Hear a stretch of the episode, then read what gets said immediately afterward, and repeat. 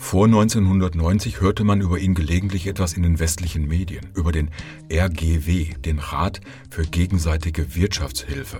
Obwohl heute vergessen, war er eine wichtige Funktion, damit der sogenannte Ostblock rund um die Sowjetunion wirtschaftlich überhaupt einigermaßen stabil war.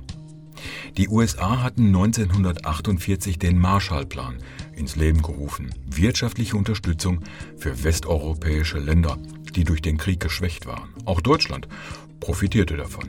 Als Reaktion auf den Marshallplan wurde vom sowjetischen Außenminister Molotow ein Plan entworfen, der die Staaten Osteuropas enger an die Sowjetunion binden sollte.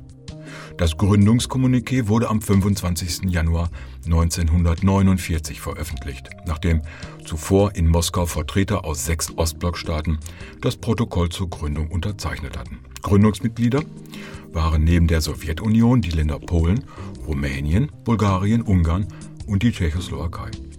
Etwas später trat Albanien bei. 1950 folgte die DDR. Die Mongolei, Kuba und Vietnam wurden später ebenfalls Mitglieder. 64 folgte Jugoslawien. Der RGW sollte eine bessere wirtschaftliche Spezialisierung und Arbeitsteilung zwischen den sozialistischen Staaten erreichen und zum anderen eine allmähliche Angleichung der sehr unterschiedlichen wirtschaftlichen Bedingungen. Als Folge der sogenannten arbeitsteiligen Spezialisierung entstand eine wechselseitige Abhängigkeit zwischen der UdSSR und den anderen RGW-Staaten. Die im Namen formulierte gegenseitige Wirtschaftshilfe geschah vor allen Dingen dadurch, dass die wirtschaftlich verhältnismäßig starken Länder wie die Sowjetunion und die DDR die schwächeren wie Bulgarien oder Rumänien im Rahmen der sozialistischen Integration unterstützten.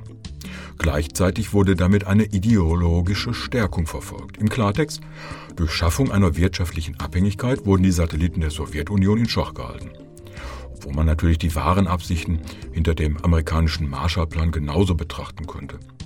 Dann kam 1990.